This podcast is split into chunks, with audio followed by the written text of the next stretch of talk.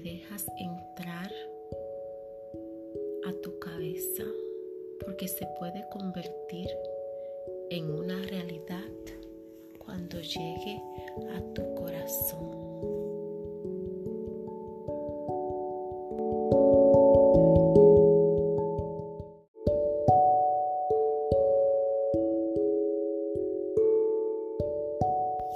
La oración es el arma más poderosa para cualquier adversidad.